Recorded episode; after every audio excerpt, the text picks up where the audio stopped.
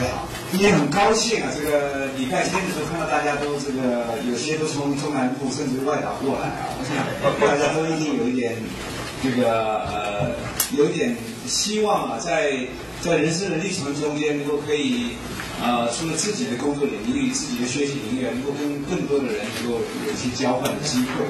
那么我个人呢，实在是谈不上什么了不起的经验。不过这一辈子大概真正从事最多的时间还是跟观光相关的。那为什么从事观光？我想啊，我能跟各位谈的也是从这个领域来开始。我想田教授刚刚讲了，我从二十三岁在美国银行当这个呃呃小弟，那个时候小弟也是我自己不叫小弟，因为那时候去的时候啊，外国人跟我讲说是我们有一个工作叫做 messenger。其实那时候英文根本听不懂什么叫 messenger，那个 messenger manager 听起来都蛮顺嘛。那么后来才发现 messenger 跟 manager 距离还蛮远的。那么不管怎么样，就是就这样子开始了我的这个学习的历程。但是到了一个美国公司，刚刚在台湾成立。那么我自己觉得啊，这个完全不知道自己的未来，因为我当了三年的兵，那个时候在马祖的东泉岛当了一年，那么还在花莲啊，在就是很都是在很偏僻的地方，防炮部队。就等到我开始开始走到这个社会的时候，啊，完全不知道自己有什么能力，没有大学学历。然后当时部队的老兵觉得我还不错，因为我在部队里面对老兵什么都处得很好。可是等到我出来的时候，才发现。找工作真的是一个好难的事情。我一个同学，他自己在在在这个跟我是一个女生，她没有当兵，就她顺利考上大学。我呢，因为当兵前等一段时间，当兵后再等一段时间，所以当我这个当兵结束的时候，她大学毕业，他就顺利的找到了一个工作。我大概找了六个月找不到工作，进入慌的要死。我看到他啊，居然找到工作，而且那么顺利，我就问他你在哪个公司？他说我在一个美国公司。我说我有没有机会啊？他说。还要伸手，我们需要的是要最少要基本的条件就是大学毕业。我非常失望，但是怎么样地理力就找不到工作。所以有一天，我们的同学告诉我说，好像有一个机会。我们公司现在啊，要找一个不需要大学学历的工作。我说是什么？他就跟我讲 messenger，就是后来就讲到我刚刚讲 manager，manager，messenger，doesn't make difference to me。我就去了，一去了以后，老外讲话我听不懂。但是外国人想，反正这个工作就是要送货，这个我骑个摩托车到邮邮局去拿邮箱、拿信箱的东西，每天早上起来打扫、整理办公室，帮每个人倒水。他就说：“OK，你去来吧。”这个工作我在做的时候，我很认真的做。大家九点钟上班，我八点钟就去。那么大家五点钟下班，我就一定要延后延，因为我要把办公室整理好，要把这个杯子洗好。可是那个工作让我觉得非常的难。最难的一点呢，就是我突然发现这个工作其中这一个工作就是要给每一个人倒水。那时候大家是泡茶，那个时候的时代，就是每个人自己有一个保温杯。我给每一个人倒水的时候，我都没有心理压力。但是每一次我要到我那个同学面前帮他倒水的时候，我发现我弯不下那个腰来。我突然发现，我每一次在回避那件事情，我突然间心里面发现说。怎么会原来平起平坐做同学？今天您来，您来了也有这样的心理准。但是在那个时候，当你发现说你是要受你的同学指挥的，你要为他服务的时候，那个腰是弯不下了。就是他们趁着他不在的时候去倒一下就算了，啊，收制止了，他每个人一个小时内就把大家的制止了收起来。就从这样一个观念里面呢，自己大概是那一段时间呢，在我生命中大概是第一个最重要的我的同学跟我的贵。他不但给了我这样一个机会，他让我像一面镜子一样看着自己说：“如果我再不努力的话，我大概就没机会。”他活生生的让我有这样一个对比。那从那样一个机会面里面，我就开始觉得我要努力啊！我开始要努力的练英文，我要努力的做我自己可以有机会学到东西。但是当我跟我的同学、跟其他的同事想要学东西的时候，没有人愿意教我。基本上那时候，American Express 就美国运通，当时有一套电脑系统，一个 terminal，computer terminal 在台湾，就是跟香港联系，香港是跟纽约联系的这样一种事。还有有那个 telex 机器，我想要去学啊，那就不会，这个机器又很贵，你破坏的话不得了。我才发现，你想要学东西都不那么简单，人家不一定要教你，他们没有义务，也没有没有时间要教你。就直到我有一天开始在。重新很挫折，晚上大家都走了，我在收制止了的时候，突然有个觉得，就是如果我想跟这些人学所有他已经会的东西，他到底不会有时间教我？有没有一人愿意来教我？我可能对我来讲，到了这样一个公司，几乎每一样东西我都不懂，每一样都是我学习的机会。于是乎啊，我在捡赤子的时候，突然发现说，为什么我不能反向思考？就像在收赤子楼一样，所有人家不想要的东西，不愿意做的事情，我从那个角度来切入。事实证明，其实是有很多人有无奈的工作，无聊的要印一百个复印卡片啊，一张一张要印下去，无聊的要盖很多的章啊，什么传票东西。于是乎，我就开始从这样一个角度开始吸收自己。没想到这样以后，大家更愿意教我，因为那些工作都是人家最不想做，赶快就让你做。于是我就跨了部门去开始做这些事情，慢慢的我就受同仁接受了，那就后来慢慢的也有机会就学到更多的东西。就长话短说啊，就是。我在过程中间突然发现，在美国运通是一个为旅游人的人服务工作。那时候有三个工作，一个叫旅行支票，一个叫信用卡，一个叫旅行。旅行支票在台湾根本那个时候很少人出国旅行，所以外国人来买旅行支票。台湾很少人出去台湾买旅行支票。信用卡当时都是外国人来台湾消费，我们在付钱。也就是说，台湾人申请不到信用卡，因为外汇都做不出去。所以这个时候啊，真正唯一能做的就是旅行。所以这个美国人也是刚刚到台湾，这是已经是这个这个一九一九七一九七一年的时候，就是很久，三十几年前。因为那个时候他在摸索，说我要怎么样在台湾生存。可是当我开始发现到说啊，原来是一个接待旅游的工作，全世界很多的观光团，那个时候欧美的很多人来台湾。就是说，虽然就就数量来讲没有现在多，可是那个时候以观光为目的的欧美客人来讲是远比现在多。但是台湾现在欧美来的都是做生意的，真正欧美的，你看那个游览车一车一车带着外国人的这个这个在游览车上来观光的很少。但是那个时候这是主力的台湾人，为什么？因为台湾便宜。那时候他们到亚洲的时候，台湾是必经之地。因为那个时候啊，刚刚战后没多久的时候啊，也没有那么久，也也有一段时间，可是战后啊，就是刚刚开始复苏的时候，所以唯一经济开始起来是日本。那么接着来台湾，因为大陆是封闭，韩国是保守的，而且韩国没有观光资源在那时候，所以对他们来讲，到日本就是看东京跟京都，到台湾就是看中国文化。对他们来讲，因为大陆是封闭的，所以他来到台湾就是一个他满足东方的这种。啊，中国文化的地方，所以那个时候的不管是故宫，那个时候不管是什么什么，所有的东西都围绕在以中国文化为主要的素材来来推广啊。还有一个后来的泰鲁格，那对外国人来泰鲁格是一个非常浪漫的一个事情。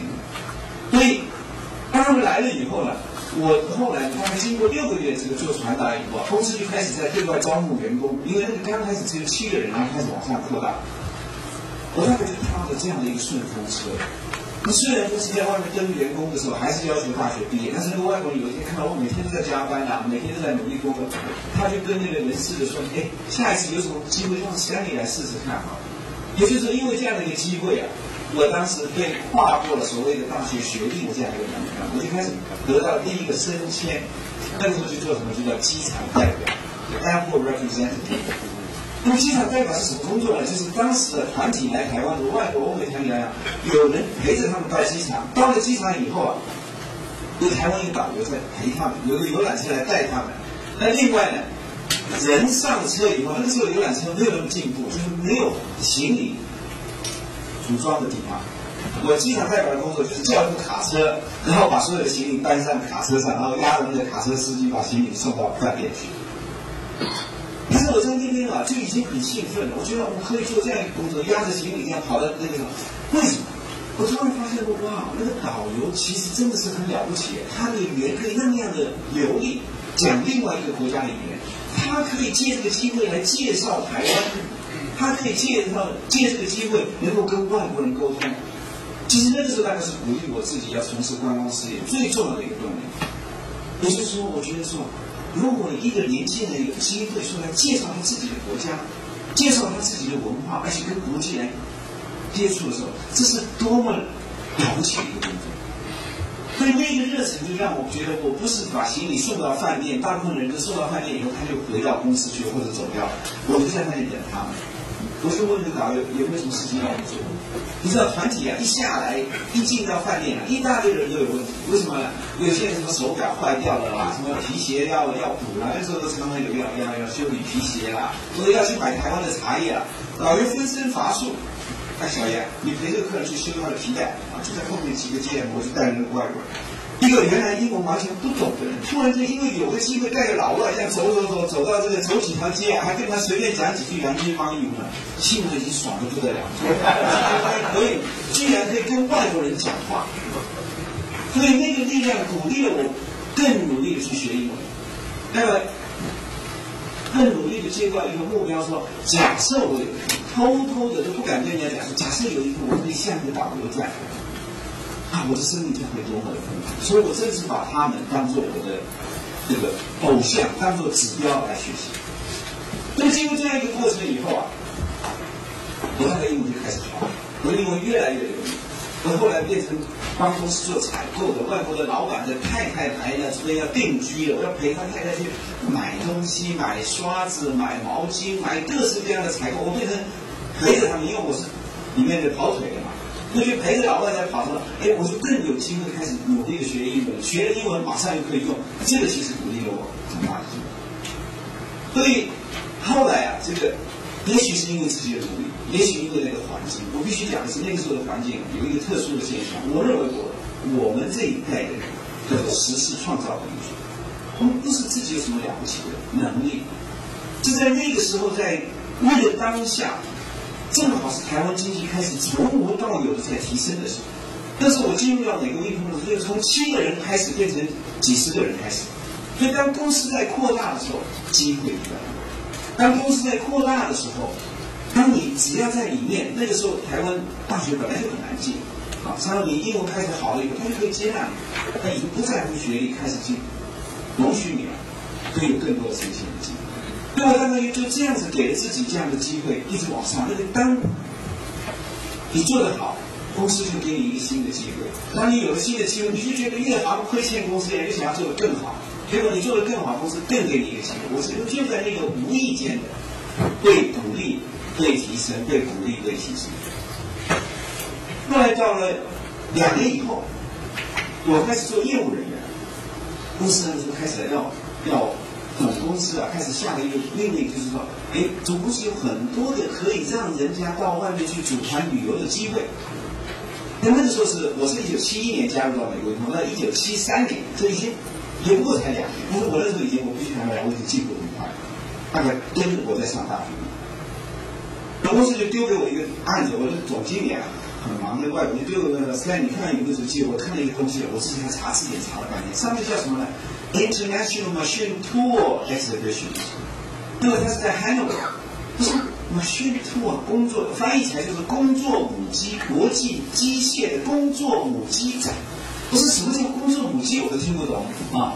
后来我研究了半天才知道，原来是制造机器的机器，就是那些什么要做机器，不是要很多的配件子。于是乎我才发现，哇，这个台湾怎么可能有人？我就问人家，人家说啊，有了，你去找机械工会。那既然老板要我去试着去行销，台湾那时候没有人出国的，因为七三年哪哪一个人有能力去到资源非常有钱，那我就开始去。联络那个机械工会，那机械工会的那个总干事啊，说啊，不可能啊，我们这些董事们不可能会去欧洲了，都要去两个。哎我说为什么你们走日本？因为要你做欧洲路啊，这样超回来比赛啊。后来我就这样想啊，没希望啊，那我就回去了。过了一个礼拜，我想公司交代这个任务，但我最重要一点是，我觉得不不甘心。我觉得这是一个很好的机会，因为进一步了解，这是全世界最大的。机械武器的。那后来我就说，我跟那个总干事说，我可不可以再来看你一下？你可不可以让我给我你们的董事会开完会、理事会开完会，给我十分钟，我向他们报告一下这个机会。什么事就好，你要来就来吧。他们开完会，我就跟大家讲，我说各位朋友，我说我知道大家都是在机械业的前辈，我说我是一个后辈小弟，完全不懂机械。但是我知道，当我研究了这些资料，我知道你们所有的机械，目前你们所有的生产都是以日本做老师。那我想请问各位一个问题：你们知道日本的老师是谁？啊，地方吗？哦，这德国啊？不是对啊。我说那你们如果说是，既然日本都是靠德国去模仿，那这个日本抄袭德国抄袭的很厉害。那日本的汉在在德国的汉诺吧，德日本人来他不让他们照相，别的国家都没有关系，因为日本人一照完回去，就像我们后来台湾人到世界会一样的结果。所以就是那个时候，我说既然这个样子，那日本人的老师是德国，我今天有一个机会要带大家去到日本人的老师那边去学习，你为什么不学？他或者联合国英文呢？可是这个有我啊，我还帮你翻译，其实还没有那么有把握。但是总比他们好嘛。我说这个我会想办法帮你翻译，但是我觉得这可能是唯一的一次机会。我们今天提供了一个机会，让你可以到日本人的老师面前，你老师的老师面前去学。那这不是让你一下就看到最好的第一手资料？你是不是这样子？他说哦好啊，试试看，看起来也可以啊。好，你们有带团了，你可以讲哦可以。我没去过欧洲，因为我们组了大概有二十几个人，我带团去。啊，我是他们的领队，他们有他们的什么理事长是领队啊。当时这几个都是后来台湾机械很出名的人，所以我就带着他们联络。但是没有去过欧洲，不表示你不懂欧洲，你就是必须努力的读书，做好很多的准备。那然后呢，我就沿路带着他们。后来到了 Hanover，你知道，当这些人一到 Hanover，他虽然语言不通啊。他这个东西是太累了，看到人家自动制造机器的设备各方面，每一个人拉着我，爱停水滴下来接接点来，另外一个爱停水一看下我引床来领我是不？我说原来他完全就懂，他一看就懂了嘛，说哇这个是新先进啊！我跟你说我那个时候记得啊，就是有一套设备，就是那个钢的材料，他们要做工作，你都要变成切成材材，他买来是整条的，然后那个机器啊是进到里面，台湾的平常是用的锯子。来锯锯半天还要边流水是不是？然后慢慢锯锯锯把它锯断一个切割。就看德国那个材料是什么？它用自动的进去以后，那个那个完全自动输送到里面以后，啪啪啪啪，你这个调多什么样的尺寸来过去，啪啪啪就把它斩断了，而且斩的非常的平。啊，那个切口真的很厉害。那个人看看我一公子，他就跟我讲说：“哎，那个是姓林，他连他刚连连，他你这个问法，那个机器这么大还。”我比如讲几百米斤啊，几万米斤。可是如果现在那个自动输送到那个口的那个东西不要啊，我只要那个切的那个头。台湾人特色是这样，不得不管那个。我那个力量台湾太贵了，东西太重，我只要这样一段，那这个东西啊，我只要一个平台，我自己想办法用吊的，用什么的，我来，你只要到了口上，我只要快速快速切就可以。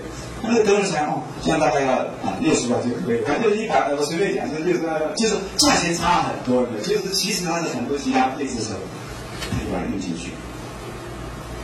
别的不说，那个客人后来感谢我好几年。从我后面这几年探几东西过一谈，就是这样子，因为台湾没有嘛。那他当时找到了一个最先进的设备以后，他他的速度效率比人家就完全的没有办法比。所以从这样一个经验，我那时候回来，我自己是觉得有很大的感触，就是说原来啊。我们最重要的一个，作为一个旅游，你可以让自己变成，就算是带着客人去赚人家的佣金，买手表、看西瓜、扛去炫，你你就觉得你是一个了不起的人。我从来不做这个事。我永远觉得，当我带着客人的时候，我如果让他觉得我要赚你的钱的话，我自己都看不起自己。所以我永远去跟他旅行，我就说你们哎，买东西要货比三家啊，自己多做比较，在外面如果是不要买就不要买。为什么？因为你要站在他的立场。但是我们永远是站在想要占人家便宜的地方。所以那时候我在开始带的时候，我才发现说，原来我一个小小的一个领队，我也可以替国家做事情。我那时候觉得说，我自己真的认为，我为了台湾的机械业开创了一个新的市场。从那一年以后，每一年机械机械展，我们台湾不再缺席，而且越去越多。但那个时候就是因为跨出了那第一步，开始他们完全拒绝。那么从我那时候真的是不甘心，但是后来连续几年，我们美国运动员也做他们的生意。可是更重要，我要讲的不是那个做生意，而是我自己觉得那个成就感，就是因为这样子的一个协助他们拉开的一个格局，我觉得很有成就。我跟他们后来就变成好朋友。那么从这样的一个经验，我要告诉各位就是说，那个时候给我的心理上的一个鼓励，我就决定说，也许观光这个事业是我值得一辈子做的事。我那个时候开始非常重视英镑。我看到每一个外国人来到台湾，我就希望他能够感动，我就希望他能够喜欢我的公司，我希望我能够做的跟人家不一样。那时候我记得我在主主持所有的英镑的作业，我后来变成这个管理那个国外来台湾的这个接待工作啊什么，我是在做总接待，要安排车子、安排节目，他们都是有的一艘游轮来，同时下来六百个客人。那时候你要有几十部游览车在门口等，在船船船下面等他们，然后要带他们去不同的地方，然后最后再回来指挥很多的那个。我那时候开始要做这些工作，可是我算是还做的不错，就是基本上就是我对这个这个这个调度统一这方面能力还算是可以。那这个给我的训练，就是唐老板说，就是我后来就是得到公司的信任，后来我们有第一任的总经理，他们急急速的在提拔我。那到了第五年的时候啊。有的人其实一直在亏钱，因为当时都是用电脑啊，高科技，台湾哪里用得了电脑？没有那个量体，所以最后啊，公司的方向一直是照总公司交代的方法。可是我在几年以后，我开始跟着公司成熟了以后，我发现不对，我说公司完全走错方向。我觉得我们一定要从本土的角度来看我们的市场的未来。所以那个时候，我就觉得台湾真正的市场是开始包装一些不同的产品。包括改变公司的形态，美国运通啊，单单在美国就是有那个时候就几百家分公司，所以它在每一个大城市都有分公司，全世界有八百个分公司，那个时代是不得了的八百个分公司，所以它在每一个重要的国家都有，所以它是一个遍布全球的一个旅游网。可是他想要在台湾，要在台北，要在台中，要在台南，要在高雄设分公司，根本没有用，因为那时候台湾根本出国都是不合法的。那个出国都要办，就是去探亲，要去什么什么什么什么就业，都要办这种的。然后到美国领事馆，那个欧巴桑拿了一个拿了一个申请，拿一个申请表，上面说是要去考察业务。那外国人说你英文都不懂，你去考什么考察什么业务呢？所以永远那时候是很大的嘛，签证都拿不下来。所以那时候我才发现说，我们真正美国运通不应该做的是跟台湾的旅行社来竞争那个生意。因为台湾的旅行社，他都要用一些帮人家办什么登记公司的名义才可以申请出国什么，这个美国人不能做违法的事情。人家在想什么外汇要买买什么什么黑色什么很复杂的事情。那我说美国运通要做的是应该你自己本身有什么长长处？你的最大长处，你全世界有八百个分公司嘛，你应该的是把做旅行社的旅行社，因为台湾的旅行社出到国外，他就完全。完全不一样，因为他没有路径，而那这个就是我们的优点。后来我就跟总公司说：“我说你要放弃你现在，我那个时候已经做到公司的副业务的，我是主管业务的。我说你要放弃你现在，他是那个时候是靠 retail，很多外国公司，IBM、柯达、柯达什么这些公司啊，那时候 IBM 是进电那个打字机，那个球球体的。所以那时候柯达什么这些都是外国客人旅行嘛，都是我们帮他办，因为他们相信美国公司，所以办机票靠赚这些蝇头小利。但是呢，国人出国我们也在帮他办。我后来告诉公司的是，我们从现在开始放弃办国人，全部放掉。我们现在告诉所有的旅行社说，我们不接受任何国内的旅客，你们来接受，我们来接受你把客人送给我。这个是一个很大胆的一个决策，就是说你要把原有的东西要放得下，然后再去创造一个新的市场。可是那个时候啊，公司一直亏钱，那公司总公司基本上说五年以后如果你还亏钱就关掉。就是外国公司是很现实，就是五年做一个测试，不行就结束。那这是总经理碰到很大的压力。如果说你要大胆的放，他一直不敢放，因为他在放的方法会更惨。我后来外面一直很多人一直在挖我的脚。那时候我最具体的就是发现他们金融专业，他们一直在请我去做他们的这个主管这个奥巴这个车商对我很好，我不甘心。我就说，我今天受这个公司培育了这么多年，我不甘心就放弃了我自己觉得我已经成熟的市场概念。我最后我就请那个外国总经理跟我吃饭，我就跟他讲，我说 Bruce，他叫 Bruce l a g e r 我说 Bruce，我说我昨天本来要离开公司了，我已经要辞职，别人已经给我加倍的薪水，但是我不甘心。我昨天睡完一个觉以后，我今天要告诉你说，我不离开，除非你没有办法照我想为公司做的规划来做。我说我认为你必须要面对，已经到了临界点。我说我不要求你加我的薪水，我不要求你升官，我只要求你给我三十万台币的预算，两个临时工，因为他们要申请员工很新，就给我两个 tempers。我说我用现在的人资源加起来以后，让我来试着改变公司的业务。那公司他知道说我要怎么去对他很严峻，因为我业务都是在我的主管之下。后来就等于是冒险的，他说好吧，死马当活马医，我们试吧。我就这样子。强迫的，几乎被我绑架的，啊，威胁我要辞职，然后绑架了我把公司业务转转型。可是那个业务的转型，马上就得到全台湾的旅行业者的赞赏。那么旅行业者最怕就是大型旅行社，他有客人，他有三个客人要去欧洲，送给这个旅行社，下一站就把他抢走。大旅行社就把他抢，因为大旅行社也办业务，人家想跟他有直接关系。那他最怕这个。但是我正式宣布说，我不抢你们生意，因为我没有生意。我的生意就是你们，就是我变成一个百分之一百的所谓的 wholesale。因为公司很快的，因为做这个枕头我们就厉害了。大概六到九个月开始，我们的业务已经很明显的就是超越了。所以当年度啊，我们就是从原来计划亏损，变成赚了一倍钱。总公司又发生问题了，总公司原来已经下了一个命令说，限你在半年里面关掉那个，已经下了，已经他忍不住了。但是这个时候，那个 Bruce Lee 说：“请千万不能现在关。”他说：“为什么？”他说：“因为看得出那个迹象，这个业务在翻转过来。等到总公司看到数字的时候，他又开始问：“他说怎么可能？你明明说预算要亏三万块，呃，比如说是，比如是，我不知道那时候大概要亏一一百多万台币，他这个又赚了一百多万台币，这不可以的。而且就是你这个估算怎么会差那么远？”他就坦白的告诉他：“他说我们有一个新的策略。”那么，怎么样？怎么样？那外国人很天真的，他说不是我的，是一个叫 s t a n d 他是主要的策划。总公司正好那个时候啊，正好要把亚洲本土化，因为亚洲所有的外国公司的这个这个各地，香港、新加坡全部都是外国人。所以那个时候啊，他就说好，既然是这样子，正好香港那里有个总经理出去，他就把他调去香港，然后就说要把我升起来做。我那时吓坏了，我才二十八岁。啊，他说是在那，我还在欧洲带了一个团体，马上一个电话叫我。刘先生，我们要你接这个位置。我说不可能。我说我我自己那时候瘦瘦干干的，而且对自己很，根本没有想到。我说我怎么可能做这个工作？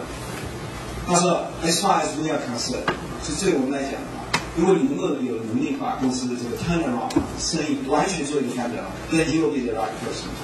外国是很大的，因为他们呢，他们他们主要的就是他要搞一个点，进来做测试，不是选。那时候是我跟新加坡另外一个总经理，另外一个副总理两两个人在选，最后决定把我，因为台湾比较小，大概风险比较比较小一点，反正我就被申请了。当时在接到做总经理的时候，老师说是蛮怕的。那时候，你看，这么久以前啊，三十年前。我有一个那个 Toyota 的 Crown Crown Plaza 什么那二二六零零的车子，那是不得了，那个是等于现在的宾士车一样，有司机这样的，那个二十八岁，我那时候第一件事情把司机请上，我说我不需要司机，那我我就开始啊，本来阳山有个房子，我就就是说这个是造成公司成本可以负担很大的，我就开始走到很务实的生活。那当时啊。做工作我觉得不难，基本上我是台湾人，我知道我的市场，我知道我的顾客，我懂得他们的语言。可是真正难的是，当我后来参加总经理会议，全世界的总经理会，我一去到纽约啊，我发现这个工作好难。我发现我到了那个纽约那个工作，什么那个开会的时候啊，你要做两件事情，一个做业务的报告，一个是财务的报告。这些啊，财务报告、业务报告还可以做准备，因为那个英文你先准备好，用念的，用什么的，都都是你本业范围。最难的是开完这个会以后，中午要吃饭了，晚上要吃饭，你跟这些人一起吃饭，你突然坐在里面一桌啊，我发现了，我是一个最被冷落的一群。我坐在那边，我不知道跟他们谈什么话，因为我的一辈子，以那个年龄、那个时间，就是只有把头一头埋下来在做工作。他们讲的时候我都听不懂，虽然都在讲英文，然后我看哇，而且广东人打个英文都还搞，最好的样子。每一个人都比他高高啊，把军都有啊，跟我一个听我个个子很高，就是跟你比起来，你就有一种气势上就好像弱了人家一点。所以那时候心里是有压力，我当时就在想说，在在吃饭，我不知道跟他们聊什么，他们讲什么，我讲篮球，讲什么东西根本听不懂。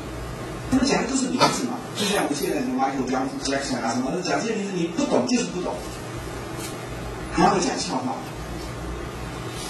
啊，我发现我跟他们要聊天，讲来讲去就讲台湾的事，因为我的英文最棒的是讲台湾。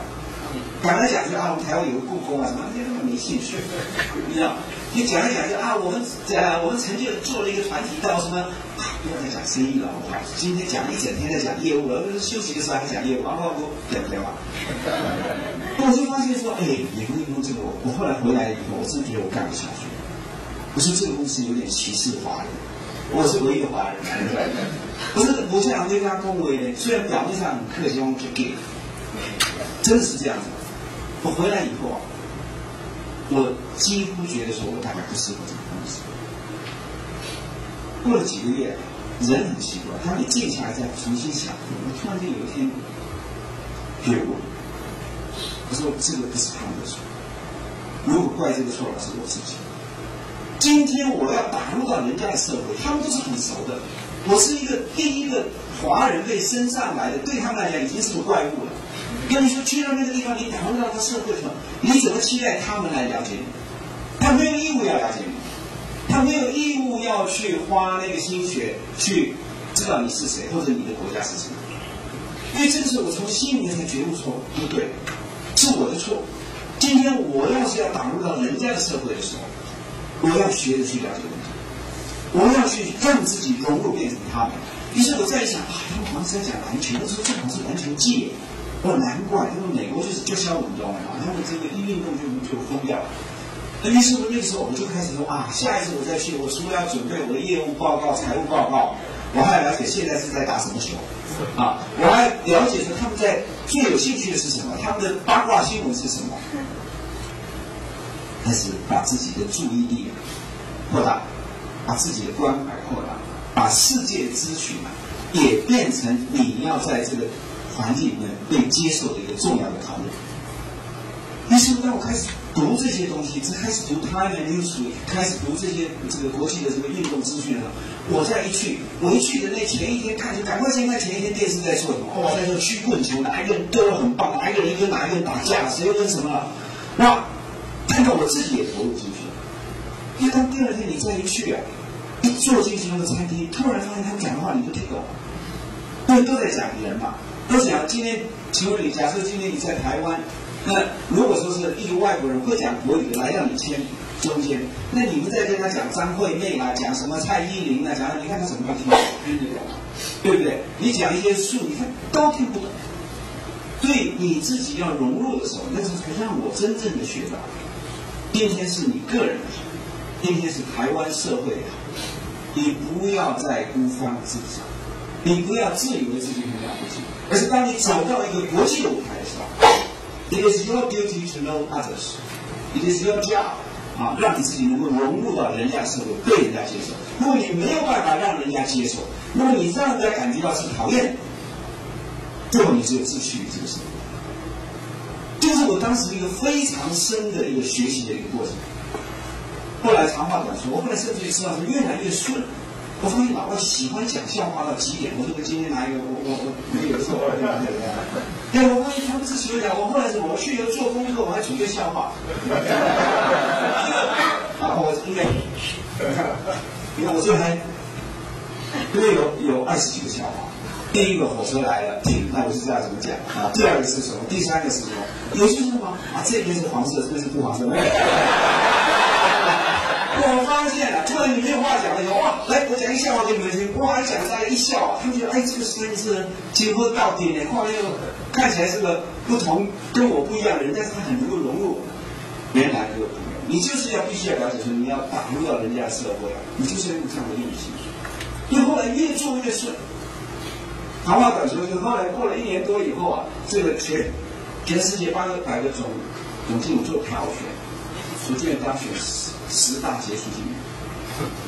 在那个时候，从一个原来以为已经混不下去了，已经觉得说是被人家瞧不起的，人家忽略的一个人，哎，我居然后来在美国银行变成明星了。就他们因为第一个你是肤色更加亮，特别容易让人家注意，那你又会跟人家讲点笑话，就跟那个完全不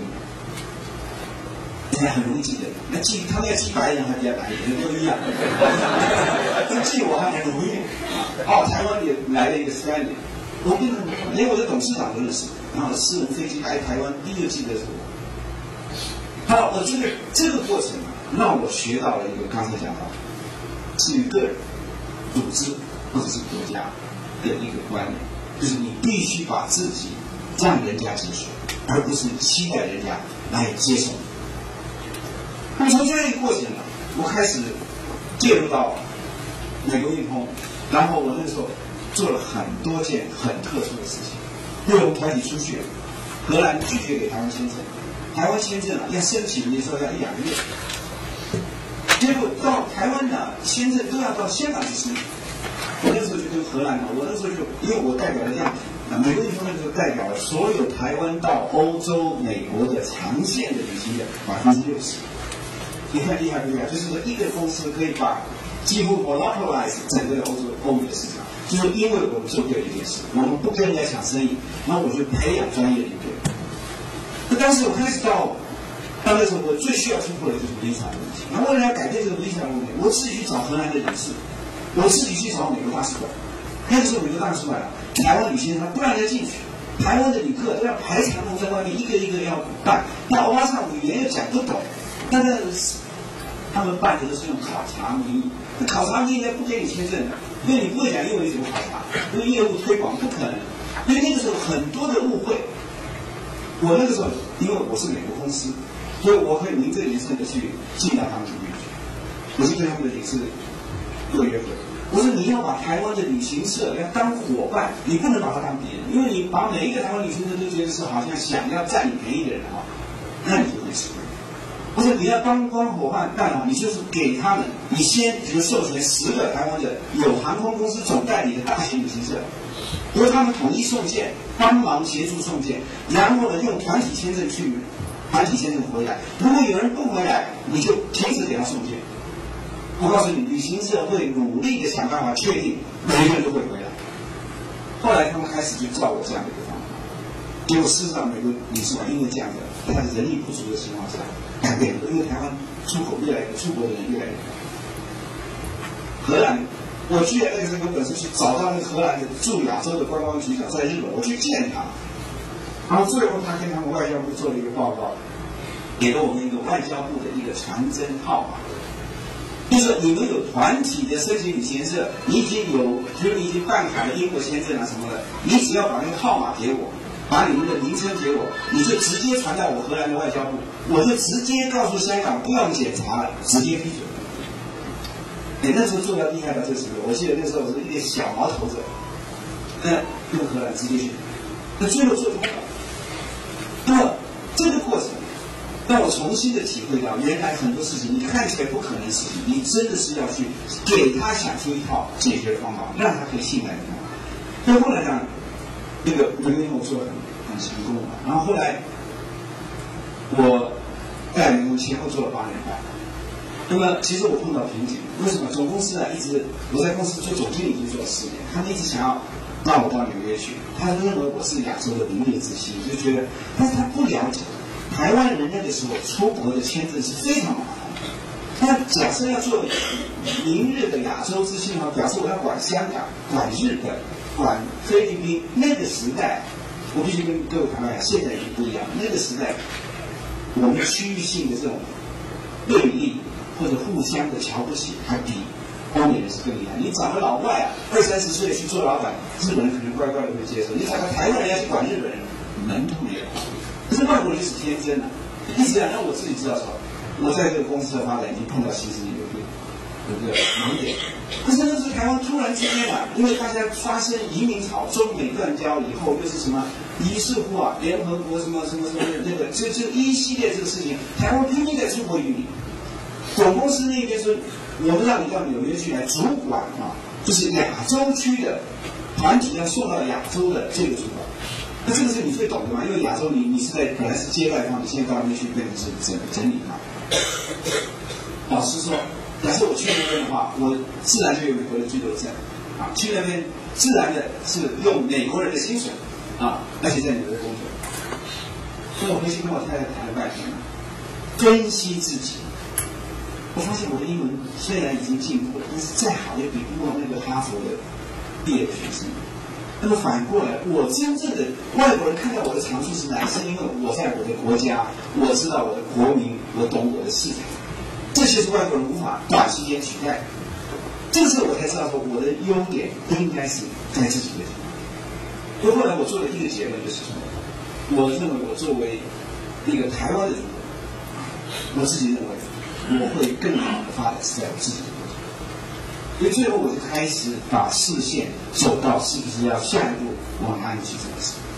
那时才三十一二岁的时候，就最后最后就是说，我正好一个机会，就是说，我的美国地方的房东，就是台泥镇对面的中央大楼，我们总部在那里。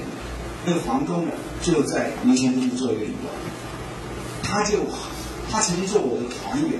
曾经跟我接待，就看着我在旅途中从传达一直走上，他他对我配合很，就很很欣赏我，年纪比我大，夫妻两个就说什么都说你来帮我主持这个饭店，我说不可能，我不懂饭店，怎么可能说？那小姐，另外别人来店我不想搞了，我他是两个事情啊，这个这个管旅馆，他说我这个没办法，他这个旅馆很国际的话，但我知道他有个问题，因为亚洲的地点很慢。地面也不太好，就是在民间中国旁边是违章建筑，什么一大堆人，那是很很慢。但是我知道说，在这个情形下，他有个危机，就是当时政府是鼓励大家造旅馆，因为没有旅馆，就是旅馆根本进不了台湾，啊，就是观光客进不了台湾，因为没有旅馆，房间没有。就政府当时有个奖励措施，什么五年免税啊，当时就是好积极来做，可是。要积极做旅馆的时候，它有一个先决条件是必须要你要你要你要啊政策要改变，就当时是住宅区可以改变做旅馆。这个政策一改，他那个地方是住宅区的地，他看这是一个唯一的机会，所以他赶快这样做起来。我当时轻描淡写跟他说：“那朱姐，你看到机机机会了，当这个机会是一个公众大家都知道的资讯了，都会过来，啊，都来不及了。结果他起先还没有听清楚。”等到他开始申请、开始挖地了以后，一看说哇，怎么全台湾有十四个旅馆在台北市要造？啊，那时候美丽华、嘉年华什么什么啊老爷啊，什么就一群的旅馆要造。啊，他后来说，一直今天还理台那么大的一个怎样？哦，说是这个市场上，我就跟他讲说，我从市场观念，我非常了解。他那个时候就说，怎么样要找到它的特色？就因为这个样子，我就帮助他。我后来觉得，那这一方面，我也许可以帮忙。那么我就不再讲这一段了。我在这个这个总裁事情其实也讲过。我后来就加了那个杨亚洲你为什么不能让我走？啊，总总公司派一个资深副总裁来，专程飞来，就跟我讲说，我们认为你是我们公司很重要的一个资产，不能离开。但是我告诉他，我分析给他看。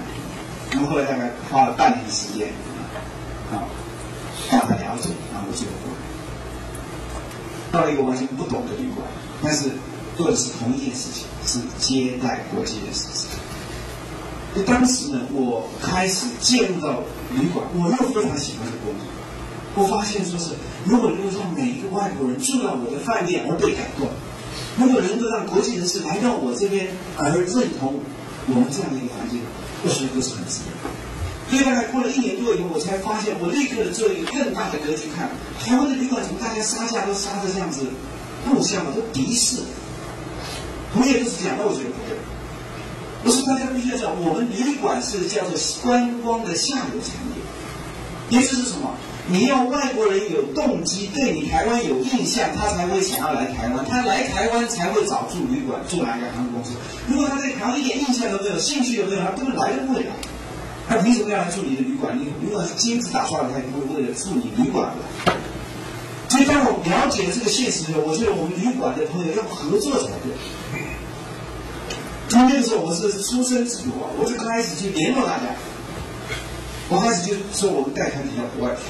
在一九七九年亚洲成立的，我记得一九八一年我就带了第一个团体啊，就是代表台湾当时到韩国去参加世界的一个旅游展会。那么我当时请了谁？我请了张杰啊，请了这个什么台湾那个彩带的来，做那事。结果去了那边以后啊，不得了！那一次我们得到全体展览的世界的总冠军，预算是比所有的人的小，韩国都被我们打败掉。可是那时候我做出了一个很特殊的一个一个一个造型，让今天不去讲这些。因为突然之间，这个观光局啊什么都觉得说啊，你怎么这么厉害，用这么少的钱，竟然可以做出了这样一个高，拿到一个很大的一个总冠军的那从开始就就开始，我就带着台湾的业界，就到德国、到欧洲、到美国、到世界各地去。然后后来做亚太旅行协会的啊这个秘书长，做这个这个台湾观光协会的会。农副会长是这样。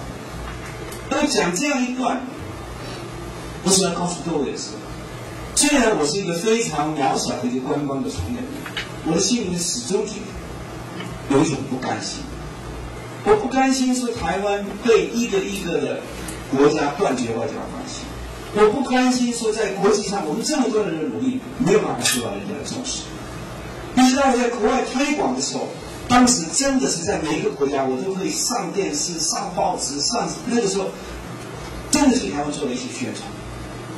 可是我后来也发现，那个宣传效果到后来都烟消云灭。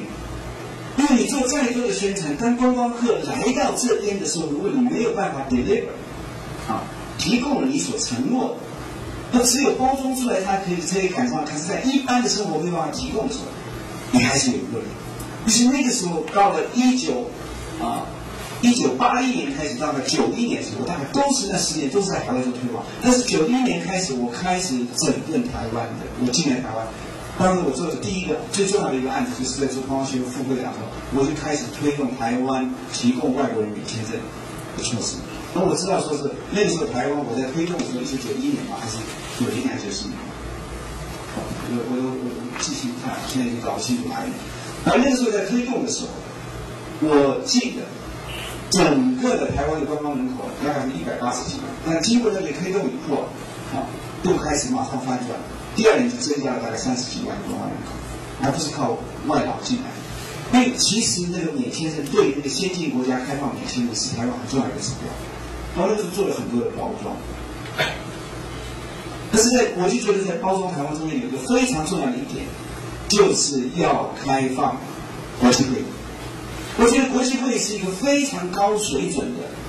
你来的那个，你因为有了这个国际会议跟展览，人家因为要来参加这个会，会来你的国家。可是来的人都是最高的学者、最高的科学家、最高的这个这个这个经济人士或者是财政领领导人士，所以他对国家的形象是非常重要。因为我那时候已经有这个国际视野，但是我一看台湾根本不重视。我讲个最具体的例子，就是这个这个这个当时我们的这个国际会议中心啊。比新加坡早一年成立，现在已经二十年了，就是二十年前做出来了，将近二十年的时所以那个时候比新加坡早一年，我记得。我当时就跟国际会议中心演讲，那时候于伟做第一任的，以陈光年他做第一任的那个那个那个筹备主任，我就告诉他们说：你知道，国际会议中心不是一个等人上门的活动，政府一定要拨出一个预算来到外面去推广，让更多人想尽办法来台湾开会。有时候连哄带骗的提供优厚条件都要让他来，因为来了就能够让人家看得到。可是那个时候啊，我们没有看到这个。结果新加坡成立了一个国际会议中心以后，马上就成立一个这个国际会议推广局，就是特别设了一个跨部会的一个单位跟预算来做这些事情。台湾比较早了一点，但是我们那边呢只规定了四十几个人，就是单单来召回一天啊。是从一个被动的态度跟积极主动的态度，最后的结果是怎么样？新加坡这十几年以来，它第二会议中心出来比原来的大三倍，然后它现在一年各种大小型的国际协会有一千多个。台湾到今年，我们的国际协会一年大概四十几。你再想想看，同样的一件事情，那个积极的作为、有效的运用，跟那个被动的等人上面，最后会差距这么大。这是我当时看到最感慨的。那时候感觉国民党政府是根本不重视观光事业，为什么呢？你他那个时候都是用经济数字来看观光，只要看到观光数字啊，跟这个外贸的比例啊，那外贸不成比例，因为我们外贸的金额太大了。就他永远不会排到明星产业里面去，所以永远觉得官方是个经济上是比不上，所以国民党时代没有人做事。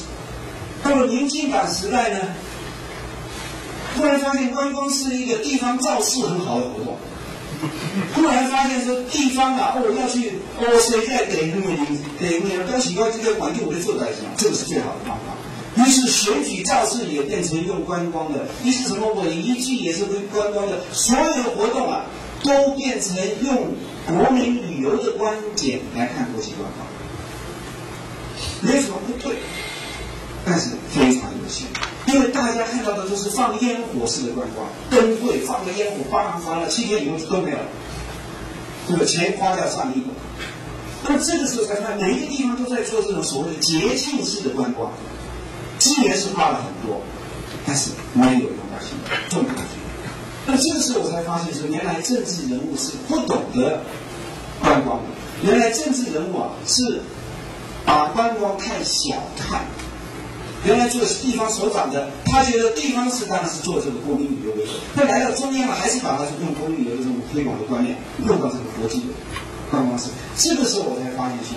原来不管你是哪一个党在执政，要是不懂得尊重专业，不懂得有那个领那个格局跟这个视野去看的时候，是不够。那么这个时候，我就开始一直努力的要想要改变，要影响，甚至于我在行政院这个这个这个这个政管界，大概我是发言最多的，因为每一次大概是呃我是主力的发言者。那行政院要开会讲到这个都一定是指向一些那什么意见，因为。